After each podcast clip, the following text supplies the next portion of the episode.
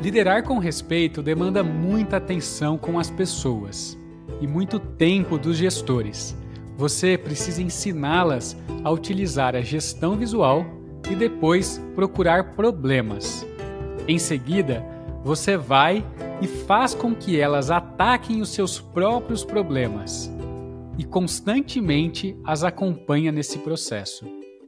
Dessa maneira, só existe uma forma de conseguir desenvolver todas as pessoas no pensamento. É desenvolvendo mais líderes dentro da empresa. Esse é um trecho do livro Liderar com Respeito, e esse é o quinto episódio da série Bebendo na Fonte.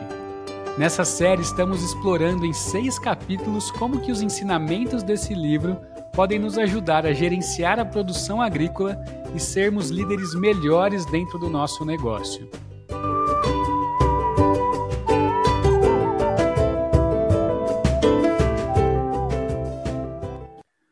Você está ouvindo Aqui Tem Gerência, um podcast para quem lidera pessoas e operações agrícolas.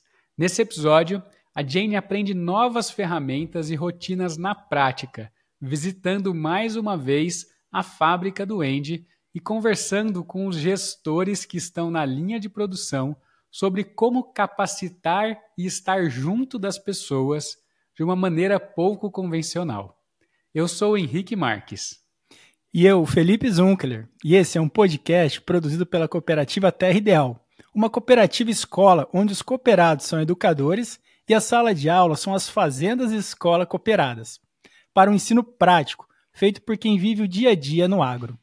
E nesse episódio nós vamos ter a participação muito especial do Danilo Rabeiro. O Danilo, ele é gerente do projeto Cenoura dentro da Sequita Agronegócio. Então ele é responsável por toda a parte técnica e de gestão desse projeto para a produção de cenoura dentro da Sequita, que é uma das maiores produtoras de cenoura do Brasil. E a gente fez uma entrevista com o Danilo e a gente vai trazer alguns trechos dessa entrevista mais no final desse episódio. Ele tem muita coisa interessante para falar para a gente de como que a gente pode envolver as pessoas na melhoria contínua dos processos, das operações, para que a gente tenha mais fluxo e melhores resultados no final. Olá a todos os ouvintes. Cumprimento aqui o Henrique, em nome da equipe Terra que me convidou para estar tá é, falando para vocês um pouquinho sobre o envolvimento das pessoas é, nas melhorias de processo. É, até inclusive foi o Henrique é, que indicou para a gente o livro Os Cinco Desafios das Equipes. E lá fala muito da questão do comprometimento né, de cada um no projeto como um todo. E uma das formas de ter o comprometimento é o envolvimento. Então é muito importante envolver todas as pessoas para que elas tenham esse comprometimento com o resultado esperado final do, do, do, do presentinho que a gente vai entregar para o cliente, né? É, e como ele, as pessoas, principalmente os operadores, estão vivenciando o dia a dia é, dos processos, eles sabem mais do que ninguém o que, que são entraves para eles e conseguem sugerir melhor soluções para a gente estar tá conseguindo resolver bem esses entraves. Então, eu vejo que é de suma importância estar envolvendo a todos é, durante a melhoria. Outro ponto importante é, da questão do envolvimento das pessoas e que com isso a gente gera ganhos, né? Eu vejo que um ganho muito grande é o sentimento de dono. A partir do momento que ele está entendendo a cadeia como um todo, é, quais são as limitações para estar tá entregando o presente que o cliente deseja receber, ele começa a ter um um sentimento de dono daquilo ali. Ah, se eu não fizer minha parte nisso aqui, não vai ter o resultado lá na frente. E ele começa a se responsabilizar mais. É, a partir do momento que ele entende a importância dele em toda a cadeia. Às vezes ele está fazendo uma operação de que, na visão dele, pode ser algo simples, mas que ele vê a importância disso no todo, ele vai ter muito mais comprometimento de estar tá entregando os resultados deles. Outra coisa é que a partir desse momento a gente tem visto que a equipe tem começado a sugerir melhorias. Então aquela questão da melhoria contínua, né, já entra na cabeça deles. Passa todo dia estar tá olhando o que pode ser melhorado no, na rotina dele, é no todo, nos colegas. Isso vai criando um, um efeito em cadeia, melhorando toda a equipe, que é um ponto muito bom. Sem falar que durante todo o debate, toda a conversação ali, né, que eles estão envolvidos, as reuniões, eles já estão sendo capacitados, já estão sendo treinados, entendendo os porquês de fazer cada coisa, cada etapa. Isso tudo é muito importante. E nesse capítulo, a Jane vai até a empresa do Andy para participar de uma reunião com a equipe do projeto que eles estão fazendo em conjunto. Ao fim, ela não sai muito satisfeita porque ela estava esperando, estava mais ansiosa em fechar um contrato de reestruturação de todo o sistema da fábrica do Andy. Mas ela se contenta que o projeto vai pelo menos ter continuidade.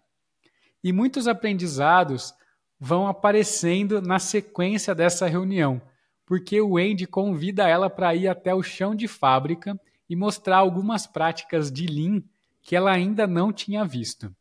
Então o Andy pede para um supervisor mostrar para ela o dojo. Dojo é um termo japonês que quer dizer local para praticar e aprender repetidamente um conjunto de movimentos até que o corpo aprenda a fazer sozinho. Esse termo é muito utilizado nas artes marciais, né? Ali, às vezes, também é chamado de tatame. O supervisor completa dizendo que o dojo, então, é um mini centro de treinamento prático. E ele vai detalhar um pouco mais à frente. Mas aqui eu queria trazer um ponto interessante do livro, né? Porque o autor, mais uma vez, ele coloca é, um, um, um personagem no papel de um funcionário, e esse funcionário, né, que é o personagem, conta como que o Andy, que é o gestor dele, é, tem é, e faz com que as pessoas se desenvolvam utilizando as ferramentas. Então ele traz, o autor traz a visão do funcionário é, pelos comportamentos é, do seu gestor. Né? Isso é legal porque o livro ele consegue então trazer mais que um manual de ferramentas. A gente ao longo né, do, dos podcasts, dos episódios, a gente falou já diversas ferramentas, mas o autor consegue trazer mais do que isso ele traz o comportamento que tem por detrás de cada ferramenta, que é o mais importante, né? E aí o supervisor começa a explicar para a Jane como que eles criaram o dojo. E ele conta que o Andy ajudou ele a fazer isso e eles começaram com o Andy definindo o objetivo, o resultado esperado daquele processo. Era um, um supervisor de uma linha que produzia alguns tipos de peça e existia uma demanda do cliente de receber uma peça a cada minuto. O cliente dessa linha de produção usava uma peça por minuto. Então, o resultado que o Andy trouxe para deixar claro para todos é: ó, para a gente atender o nosso cliente, a gente precisa conseguir montar uma peça por minuto. Esse foi o primeiro passo, deixar claro o resultado esperado, esse objetivo, e a gente já comentou bastante sobre a importância disso nos outros episódios. Mas aí, a partir disso, eles começaram a enxergar que estavam tendo problema. Peraí, nós não estamos conseguindo fazer uma peça por minuto. A partir de um objetivo claro, eu começo a ver que eu tenho problema. E eles começaram a abrir os eventos Kaizen, ou o que eles chamam no livro de workshops ou oficinas Kaizen, e passaram a solucionar esses problemas. O Kaizen é uma palavra também em japonês que significa mudar para melhor. E a Toyota utiliza esse conceito de Kaizen como realmente um evento, um projeto de melhoria em que as pessoas vão se reunir para trabalhar um determinado problema. E eles começaram a fazer isso solucionando vários problemas de ordens grandes, tipo problemas ergonômicos, de layout do ambiente de trabalho, é, como que eles poderiam organizar o balanceamento do trabalho entre as pessoas que estavam ali, às vezes tinha uma pessoa que trabalhava mais rápido, outra mais devagar. Então eles foram organizando os processos para que existisse um balanceamento. No último episódio a gente comentou da importância da gente estabilizar o processo antes de querer fazer mais rápido. E é exatamente isso que o Andy começou a treinar esse supervisor a fazer. Enxergue tudo aquilo que gere desbalanço para o processo. E eles foram fazendo isso e quando eles viram, eles estavam com menos pessoas entregando aquilo que o cliente precisava. E quando eles começaram a ter esses resultados, o Andy pediu então para esse supervisor escolher dois dos melhores operadores daquela linha e fazerem a mesma coisa que eles tinham feito lá, numa outra célula de trabalho, para que eles multiplicassem aquilo que eles tinham aprendido lá. Aqui já tem uma outra lição importante, né? Da gente fazer com que as pessoas que trabalham dentro do nosso negócio ensinem outras. E a gente aprende muito mais quando a gente está ensinando do que quando a gente está fazendo. Claro que fazer também aprende muito, mas quando a gente ensina, a gente é obrigado a criar uma sistematização do nosso pensamento para conseguir ensinar. E isso fortalece muito essa cultura de melhoria contínua. E a gente não consegue falar de melhorias de processo sem falar que tem que ir no Gemba, né? Que é ir e ver, né? Ir no campo e ver onde tá, as coisas estão acontecendo, tá participando ali do processo, da operação, para poder se conseguir melhorar ele. Porque se fica só em reuniões em salas, por exemplo, fica muito subjetivo. A pessoa sugere, ah, se acontecer assim, se for assado. Então, às vezes, não é da forma que está passando a cabeça daqueles envolvidos ali na reunião. A hora que vai no Gemba, vê que, que são as reais limitações e a melhor forma de resolvê-las, né? Então, eu entendo que fazer uma melhoria de processo sem ir no Gemba é, fica um pouco complicado. Um exemplo que eu gosto de dar acontece muito em questão de escritório, né? No ambiente de escritório às vezes, ah, tem que fazer uma planilha aqui para tal setor. Aí, uma dificuldade danada para fazer aquela planilha. Aí vai fazer a melhoria do processo, vai ver como que vai fazer aquela planilha mais rápido. Só que chega, a hora que vai para o que vai entender, pergunta o outro setor, o outro setor nem não precisa daquela planilha. Então, o serviço que estava sendo feito está tentando melhorar ele, mas a melhor forma é eliminar ele do processo. Seria muito mais prático, muito mais rápido, teria muito mais ganho, né? Isso também nas operações de campo acontecem muito. Então, ir e ver, o ir no Gemba, é, favorece se entender de uma forma melhor, conversar com quem está envolvido ali, para poder ser mais assertivo na, nas soluções. Isso é muito importante.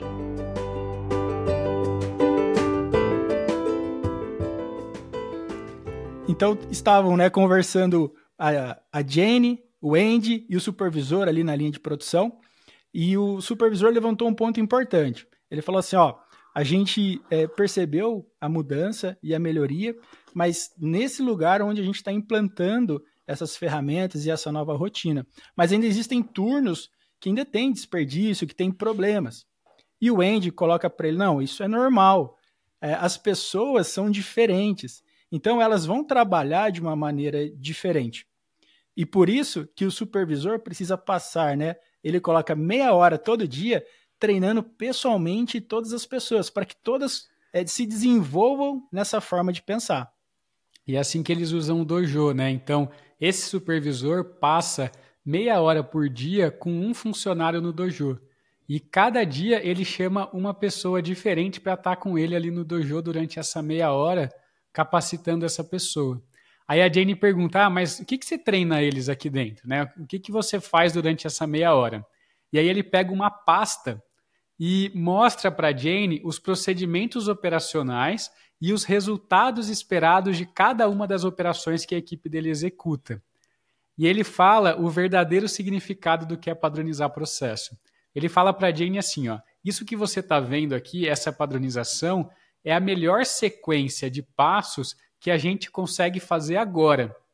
Mas isso não significa que esse padrão é uma regra.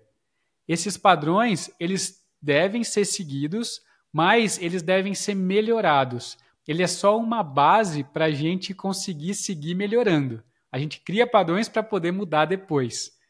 E a gente vê muito isso acontecendo nas fazendas, das pessoas querendo padronizar processos e escrever na pedra, né? ou muitas vezes escrevem procedimentos operacionais e guardam isso na gaveta e ninguém mais olha isso. Então, olha a diferença aqui, né, de você utilizar procedimentos operacionais para de fato ter uma rotina de capacitação diária, meia hora por dia com cada uma das pessoas dentro do dojo, e utilizar esse padrão para seguir melhorando. Mas tudo isso com base na clareza do resultado esperado, o que, que meu cliente quer, sempre com esse ponto de vista do cliente em mente. E, e, é legal, Henrique, que o Andy traz nesse ponto que a importância de envolver a equipe. Porque ele fala né, logo atrás que cada pessoa pensa de uma maneira, cada pessoa enxerga o trabalho de uma maneira. Então, cada um tende a se comportar e a fazer as coisas diferente umas das outras. Mas agora, quando a gente coloca todo mundo junto e faz com que tenha um alinhamento de qual é a melhor maneira é, e esse entendimento com todo mundo, a gente consegue então definir esse padrão. Qual é a melhor maneira que a gente encontrou até hoje de se fazer as coisas? E quando a gente faz isso em, em conjunto com a equipe, a gente consegue agora então definir essa melhor maneira com todos e treinar todas as pessoas para que façam exatamente iguais, né? É, exatamente assim, o, aquela forma que foi definida e encontrada melhor até agora. Para quê? Qual que é o objetivo? É, o livro ele não traz muito isso, essa, ele não se aprofunda. Mas o grande objetivo da gente ter as coisas padronizadas, então a primeira é ter a base para melhoria, porque eu não consigo melhorar uma coisa que cada um faz de um jeito. E também é, a base para a gente enxergar problemas. Porque se cada pessoa faz de uma maneira, o resultado também existe uma variação. Cada hora o resultado vai ser diferente. Agora, quando a gente consegue padronizar e fazer com que as coisas sejam feitas né, sempre da mesma maneira, o resultado começa a ter uma variação menor, né? Exatamente. E, essa a, a, falta de padronização gera justamente aquela instabilidade no processo que a gente estava falando antes, que dificulta a gente a continuar executando melhorias. Então a padronização ela tem que andar junto com a melhoria. Eles até comentam no livro que é como se fossem duas, dois lados de uma folha de papel. A melhoria está de um lado, a padronização está do outro. A gente tem que ter as duas coisas andando juntos, elas não se separam, né?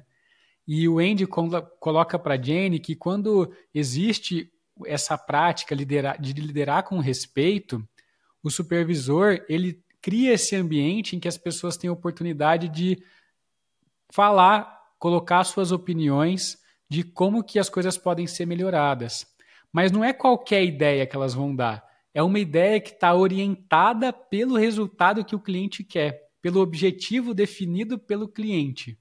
Isso também é, é uma lição muito importante, porque às vezes a gente tem medo de abrir esse espaço para as pessoas falarem, darem sugestões, porque a gente acha que as pessoas vão trazer sugestões totalmente desalinhadas e a gente vai ter que ficar falando não. Isso vai desmotivar mais as pessoas. E de fato isso acontece. Na realidade, isso acontece. Mas isso acontece porque as pessoas não têm clareza do resultado esperado. E se a gente define o resultado esperado de uma forma muito clara, o que, que o cliente quer, a partir do momento que uma pessoa traz uma sugestão e aquela sugestão está desalinhada com esse resultado esperado, isso passa a ser uma baita oportunidade para o supervisor, para o gerente da fazenda, trabalhar o resultado esperado com aquela pessoa de novo.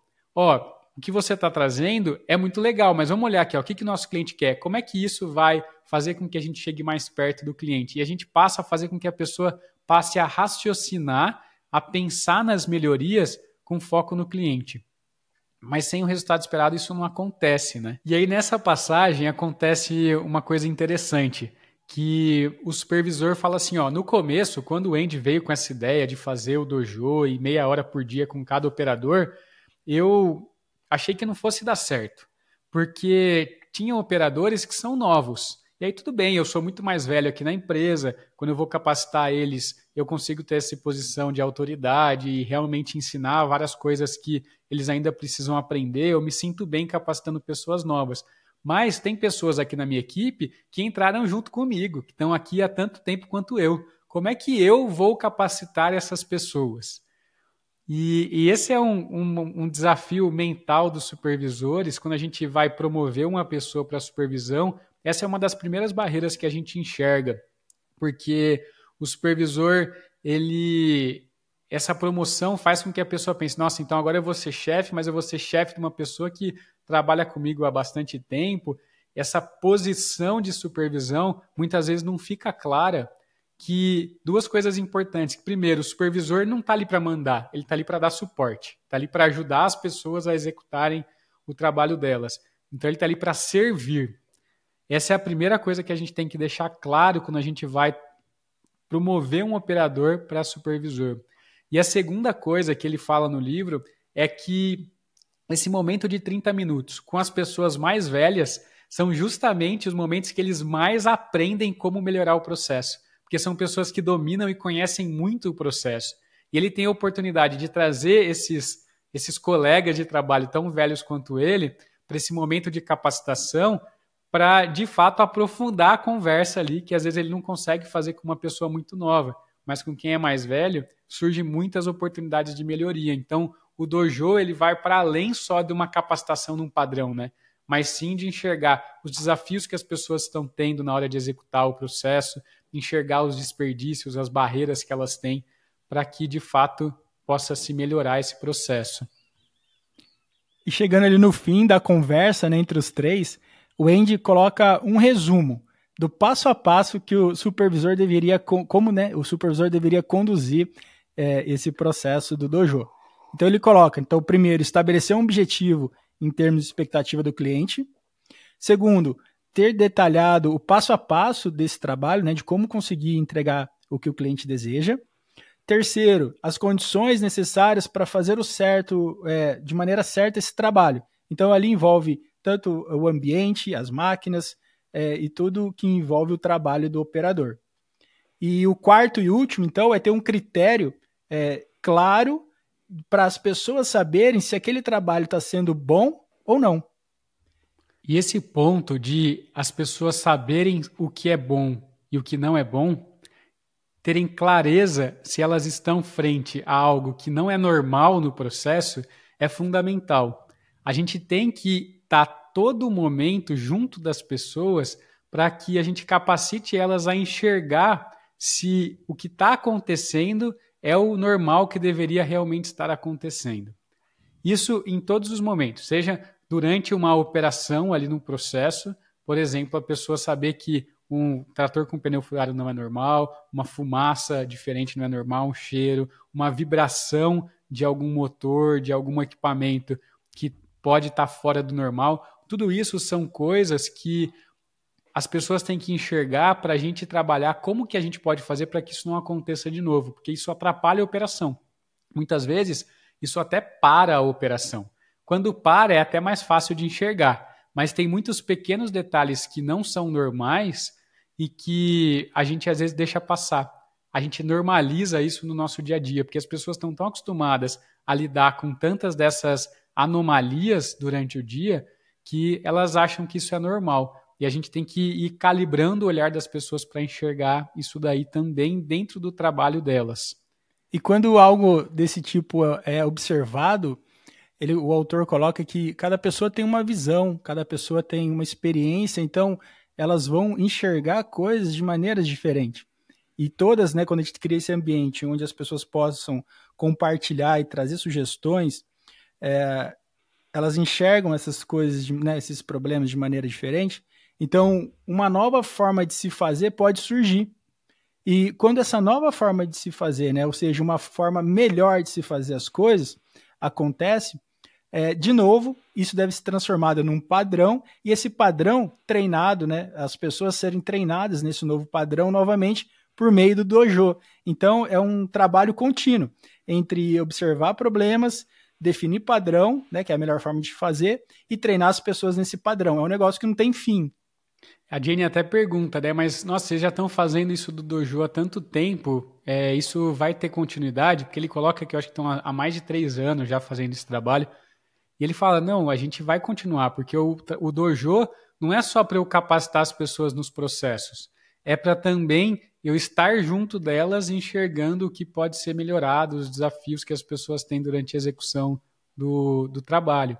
E ele fala assim: ó, eu, eu achei incrível tudo que a gente conseguiu fazer nesse momento, justamente pelo fato de eu estar junto delas, podendo identificar todo tipo de preocupação que as pessoas têm durante o trabalho, em vez de deixar isso passar e essas preocupações vão aumentando, as insatisfações vão aumentando, e quando chega a hora, aquela pessoa sai e a gente nem sabe por que, que ela saiu. A gente tem rotatividade e não sabe por que, que as pessoas estão de fato saindo. Muitas vezes aí a gente culpa o salário, que é algo mais palpável, né? Mas o motivo, a causa real das pessoas terem saído, muitas vezes estava lá no processo que a gente deixou de enxergar por não estar junto. Sim, e nessa dinâmica né, do dojo, das pessoas enxergarem é, possibilidades de melhoria, darem sugestão, se transformar num novo padrão, esse padrão ser multiplicado né, pelo treinamento no dojo, é, existe uma ferramenta que o supervisor fala que é o quadro é, de sugestões. Então, as pessoas têm é, a possibilidade e, e autonomia para darem sugestões de melhoria. E o supervisor ainda continua é, falando para ela né, sobre é, esse, essa dinâmica de fazer com que as pessoas enxerguem problemas, levantem soluções, definam um novo padrão e aí então todas as pessoas serem treinadas novamente nesse padrão no dojo. E ele fala sobre um quadro de sugestões, onde as pessoas podem então é, darem sugestões para que é, os processos é, e os sistemas sejam melhorados. E ela pede um pouco mais de detalhe. Ele fala: não, é um quadro bem simples, onde todos podem dar sugestões de melhoria. E ele traz que essa dinâmica de, das pessoas darem sugestões, ela contribui tanto para a melhoria né, dos processos, melhoria da empresa, mas mais do que isso, ela engaja as pessoas e conecta as pessoas no negócio. E para ele conseguir conectar as pessoas no negócio, ele tem um trabalho importante em cima de cada uma das sugestões. Então, uma vez que aquela sugestão é trabalhada para ver se realmente ela vai ter impacto no resultado esperado pelo cliente, o supervisor, junto com os operadores, definem um plano de ação para que aquela sugestão saia do papel e esse plano de ação vai ser executado e acompanhado pelo supervisor durante esse processo. E aí depois no final da conversa, a Jane quando está se despedindo já das pessoas, ela faz uma última pergunta completamente diferente relacionada à empresa dela. Ela conta para o Andy que alguns dias atrás, um dos maiores investidores da empresa dela ligou para ela falando que eles estavam adquirindo uma outra empresa de software tão grande quanto a dela e ele gostaria que ela assumisse a gerência de todas essas duas empresas. E ela estava com muito medo de fazer isso. E ela pergunta a opinião do Andy, porque ela acha que não vai dar conta de gerenciar e desenvolver tantas pessoas. E o Andy responde que o trabalho do líder é desenvolver mais líderes, que ela não vai fazer isso sozinha, ela tem que capacitar as lideranças que estão junto dela para que essas desenvolvam mais lideranças, desenvolvam mais lideranças até chegar na operação. E que o ponto central do problema é que ela só consegue crescer de forma sustentável, de fato, com a rapidez que ela gostaria, se ela tivesse esse trabalho, esse foco de desenvolver as lideranças. E esse é um ponto importante que o livro traz se a gente parar para observar, ao longo é, de tudo que a gente já falou e já colocou do livro, a gente aprendeu diversas ferramentas. E todas essas ferramentas elas estão conectadas. E é isso que faz com que o sistema é, seja cada vez mais robusto e amadureça. Né? Um sistema de ferramentas e práticas em que vai desenvolvendo as pessoas, entender quem é o cliente, entender se a gente tem problema, entender é, e trazer soluções e colocar isso em prática. E isso é, a gente não consegue com uma pessoa só entendendo. A gente precisa que uma equipe, é, todas as pessoas que estão em volta do negócio entendam isso. Então, não é um algo do dia para a noite que a gente vai conseguir e também não é algo que sozinhos a gente vai conseguir. Por isso, a gente precisa capacitar, é, primeiramente, a liderança, né, a gerência, e depois fazer com que eles levem até a operação, porque senão a gente não consegue, de fato, mudar a cultura do negócio, né? Exatamente, porque a cultura é a somatória do comportamento de todas as pessoas. Se a gente não fazer com que isso chegue todas, em todas as pessoas que estão ali de fato operando, a gente não transforma, até porque a operação está muito mais próxima do cliente do que muitas vezes o dono do negócio, porque é a operação que faz os toques finais ali nos produtos que a gente vai entregar para o nosso cliente antes do cliente receber. A pessoa que está ali num packing house embalando um tomate, embalando um alface para entregar para o cliente, tem muito mais impacto no resultado final do que às vezes o dono que está ali distante daquilo lá.